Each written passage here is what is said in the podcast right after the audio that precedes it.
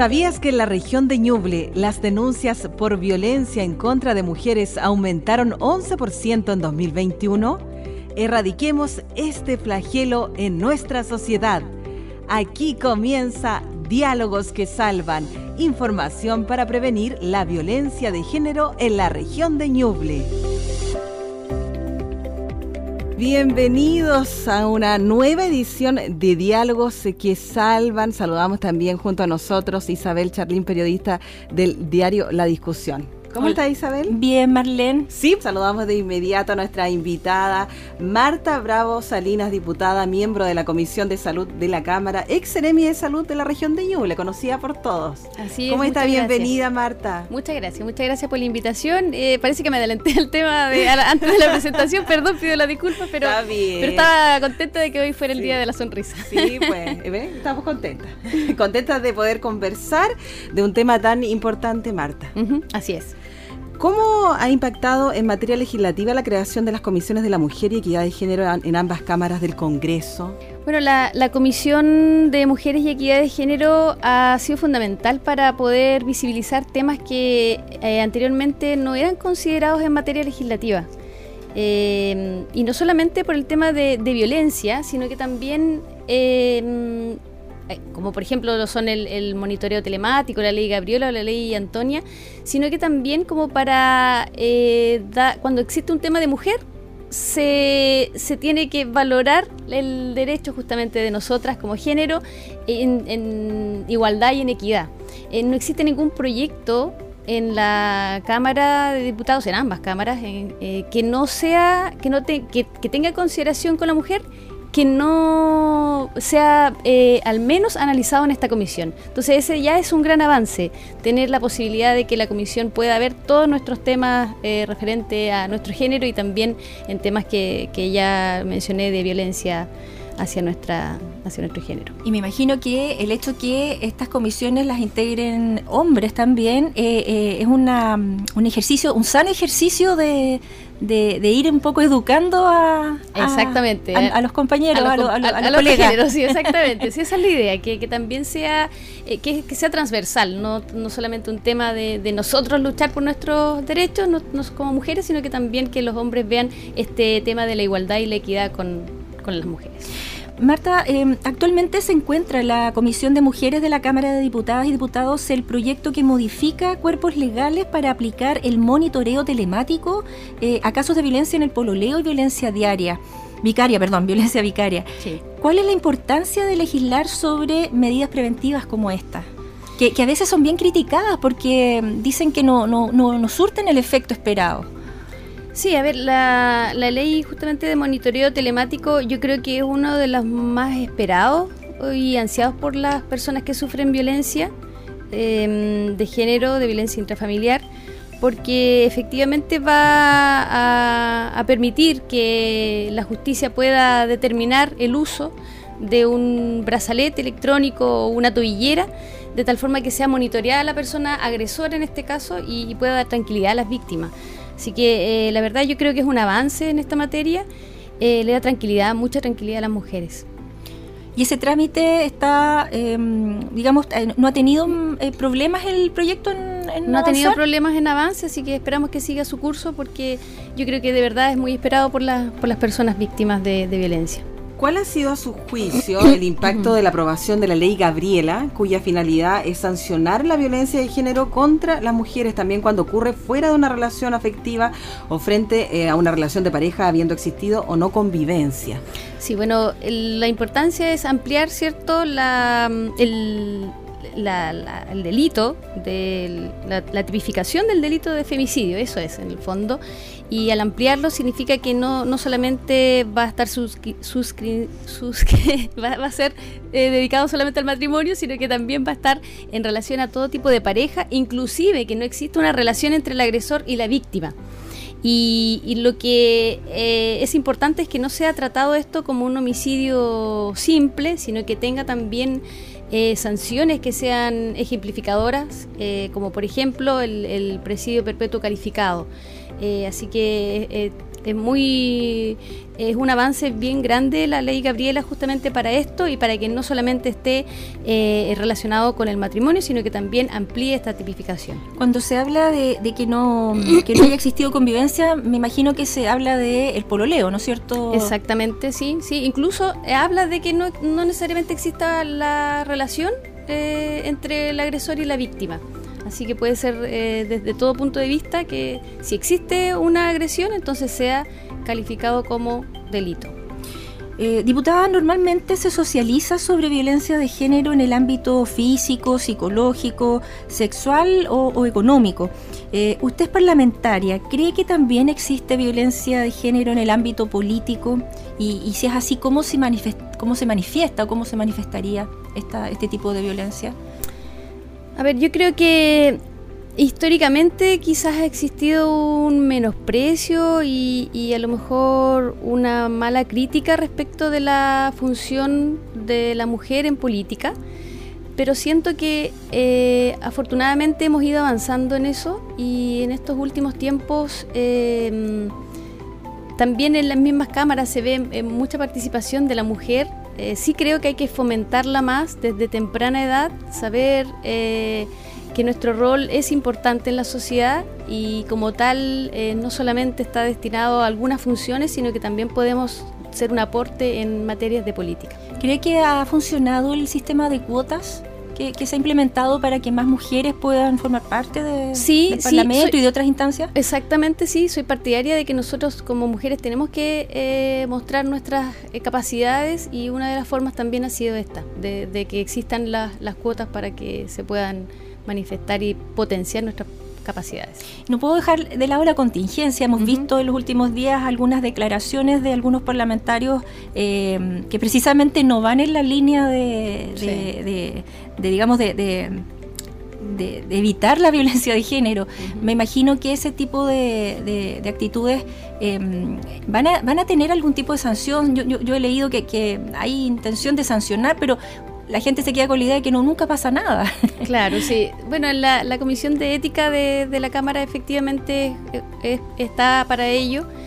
Eh, y obviamente que este tipo de actitudes tampoco contribuyen en nada al buen convivir en, política. Yo creo que justamente de lo que está cansado la gente de, estas peleas y, espero que eh, se haga efectivo no solamente porque se hace efectivo cuando uno va a la Comisión de Ética en temas económicos, pero yo creo que la la sanción social creo que va más allá de, solamente temas económicos. Ha sido un precedente el presidente Gabriel Boric en que siempre haya más mujeres en la Cámara de Diputados también. Bueno, sí, pero yo creo también que, va en, que nosotras las mujeres nos tomemos ese, ese rol. Eh, yo sé que es complicado, tenemos que em, asumir no solamente eh, roles familiares, para poder también compensar y compatibilizar con exactamente con este otro rol, pero pero siento que de a poquitito las mujeres nos vamos nos vamos haciendo ver que, podemos ser un aporte en materia política. En la Comisión de la Mujer del Senado se está analizando el proyecto de ley que modifica el Código Penal en materia de tipificación del delito de violación, conocido como sin conocimiento es violación. Consentimiento. Sin consentimiento es violación, quiere decir. Eh, ¿Cree que es una iniciativa que podría disminuir la violencia de género sexual, sobre todo al interior del matrimonio, donde este tema normalmente se invisibiliza? Yo considero que cualquier medida o propuesta que vaya en pos de disminuir la violencia de género, ya sea física o psicológica, es bienvenida y creo que es a lo que nosotros tenemos que darle mayor prioridad en, análisis. Diputada, em, Está a punto de convertirse en ley ya el proyecto que modifica diversos cuerpos legales para mejorar las garantías procesales, proteger los derechos de las víctimas de los delitos sexuales y evitar la revictimización, más conocido como Ley Antonia, en, digamos en, recuerdo de, Antonia Barra, ¿no es cierto? Sí. ¿Cree que es un ejemplo de cómo el Poder Legislativo puede hacerse cargo de la realidad que viven las mujeres y aliarse con las diversas instituciones para combatir la violencia de género? Bueno, eh, sin duda que sí, que, es una de las alternativas y, quizás tenemos que aportar mucho más todavía desde el ámbito parlamentario, eh, pero esta es una de las medidas y, y, efectivamente va a proteger a las víctimas, va a evitar la revictimización eh, y sobre todo también va a aportar justamente a que el resto de las instituciones puedan puedan apoyar. En qué sentido, en que por ejemplo el Poder Judicial va a poder tener expertos en materia de violencia de género para que puedan hacer las entrevistas a las mujeres que han sido agredidas eh, y también que puedan, y esto va a significar darle más respeto también al, en el sentido de que a veces se solicita, se cita a las víctimas una y otra y otra vez para que relaten los hechos y la verdad es que eso causa mayor daño a veces y es por eso que es necesario que existan estos especialistas para que puedan acompañar a las víctimas y no, y no que se transforme en algo tortuoso y, y, al final más problemático para ellas. ¿Por, qué cree que tuvo que ocurrir un hecho tan lamentable como el caso de Antonia Barra para que se legislara sobre este tema? Em, quizás faltó un poco de proactividad, em, nos vimos sobrepasados por, por, por, la, por la casuística, si se puede decir. Em, que, digamos, eh, ¿por qué tuvimos que sentir este remesón para poder legislar al respecto? Bueno, creo que es una pregunta que, que nos, lamentablemente nos hacemos todos. Eh, es, es, lamentable que tengamos que, que ver que eh, ocurran estas situaciones, que fallezcan personas a causa de que nosotros no hemos sido capaces de, de, prevenirlo antes. Así que cualquier materia, cualquier, cualquier medida en materia de prevención va a ser bienvenida para que no, para que tengamos que evitar eh, nuevamente lamentar ahora pérdidas humanas. A partir de noviembre entrará en vigencia la ley sobre responsabilidad parental y pago de pensiones de alimentos. ¿Tardó mucho la clase política en generar esta normativa clave para combatir la violencia de género en el ámbito económico? La verdad es que son muchos los años que hemos estado tratando de, mejorar el tema de pensiones de alimentos y, se ha visto que en los últimos años se, se, han hecho estudios en que se ha visto que el 85% de esas pensiones no estaban pagadas. Eh, un número no menor y, es por eso que es importante que, ahora exista el Registro Nacional de Deudores para que eh, se hagan efectivas los pagos y, también para que, porque a veces eh, cuando yo siento y lamento mucho que en general, no sé si es algo chileno o latino, en que tenemos que actuar ante un castigo. Lo, lo, lamento mucho porque siento que en la prevención siempre es, está la, fórmula.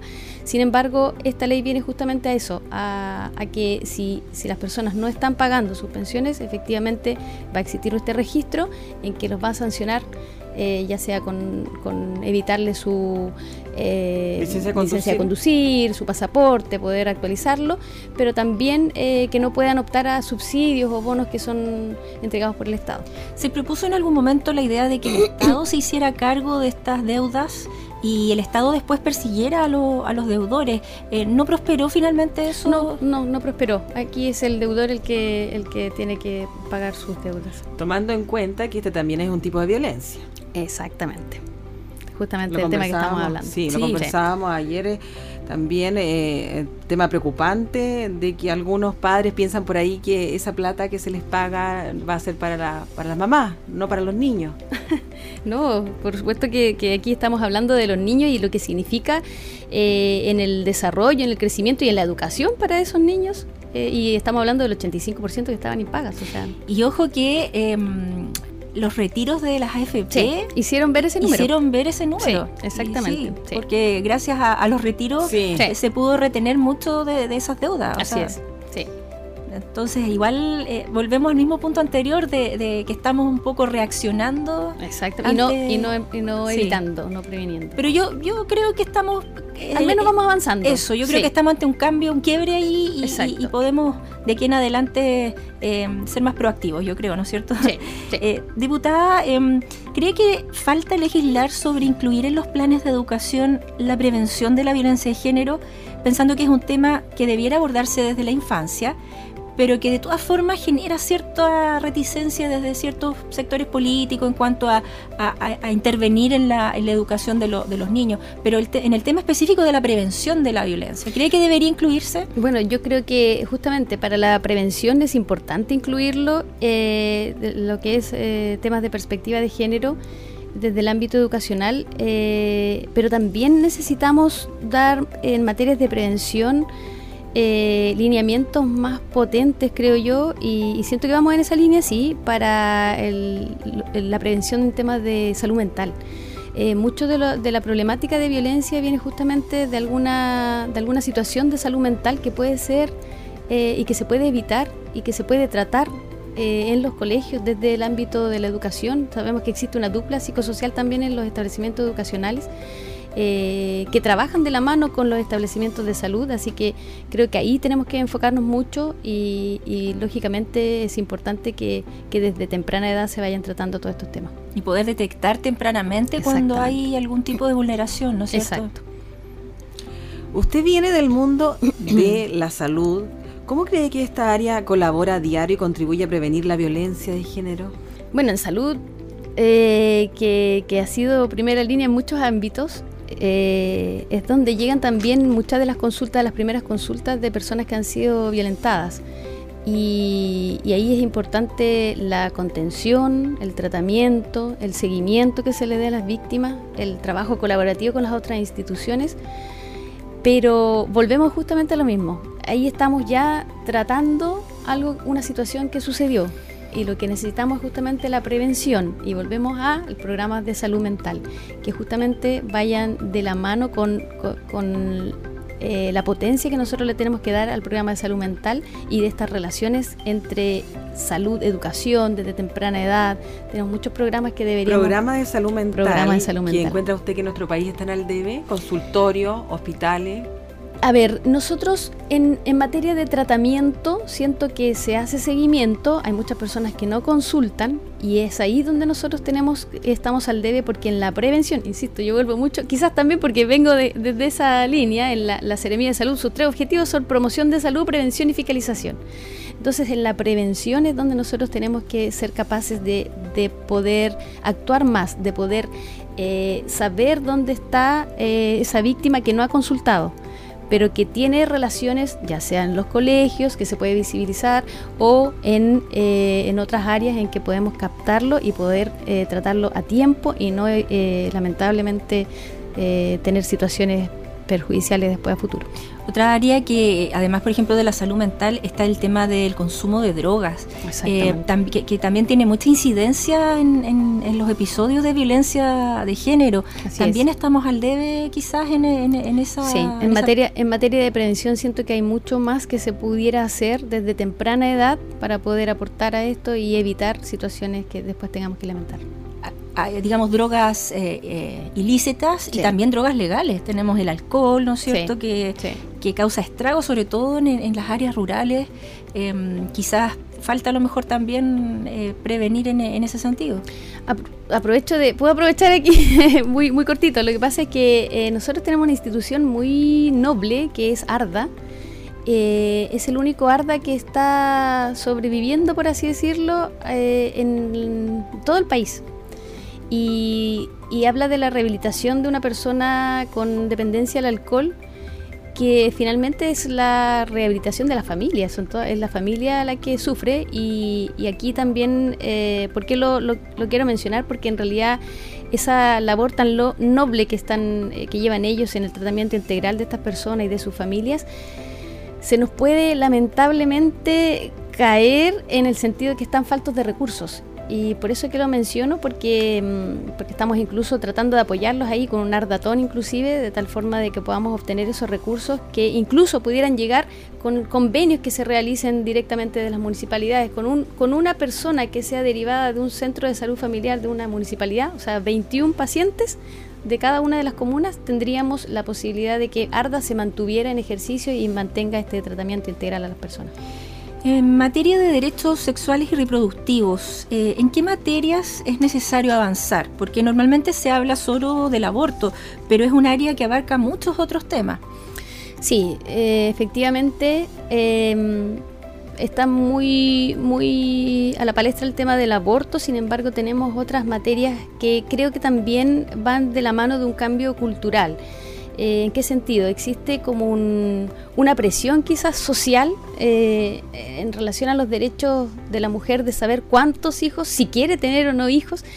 eh, y cuántos o no que o, cuánto su límite de, número o no si quiere tener y cómo los eh, quiere tener y cómo los quiere tener exactamente y ojo que tampoco que no solo de la mujer ¿ah? también es al hombre llega a una cierta edad y empiezan a preguntar eh, bueno y los hijos cuándo la verdad es que esos cambios culturales necesitamos lograr pero también necesitamos avanzar en, en el otro lado en la vereda de, las personas que sí quieren tener hijos, pero no han podido por alguna situación fisiológica.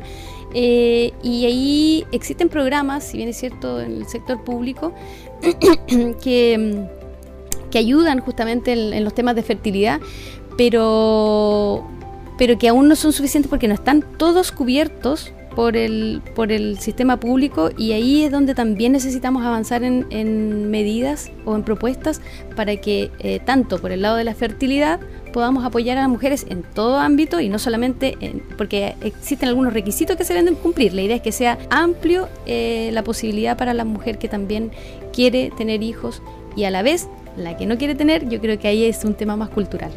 Antes de despedirnos, ¿qué mensaje le entregaría a las mujeres que son víctimas de violencia de género en relación al trabajo que se está haciendo actualmente en el Congreso para ir en su ayuda?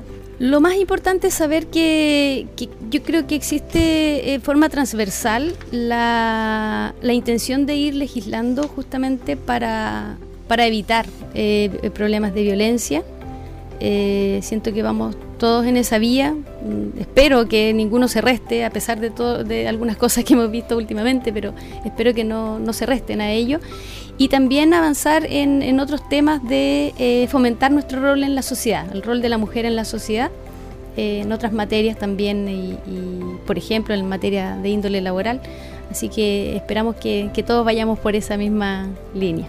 De hecho, eh, proyectos, por ejemplo, para, para evitar que haya diferencias salariales entre mujeres, leyes también eh, que persigan el acoso en laboral, que también me imagino que, eso, hay, harta pega pendiente ahí. Hay harto, hay harto, pero tenemos que seguir avanzando, vamos dando pasitos cada día. Bueno, le agradecemos por estar con nosotros a Marta Bravo Salinas, diputada, miembro de la Comisión de Salud de la Cámara, ex Seremi de Salud de la región de Ñuble. Muchas gracias por acompañarnos. Muchas gracias a ustedes. Muchas gracias. Nos encontramos en una próxima edición de Diálogos que Salvan. Esto ha sido Diálogos que Salvan, información para prevenir la violencia de género en la región de Ñuble. Este programa llega a sus hogares gracias al financiamiento del Fondo de Fomento de Medios de Comunicación Social del Gobierno de Chile y del Consejo Regional.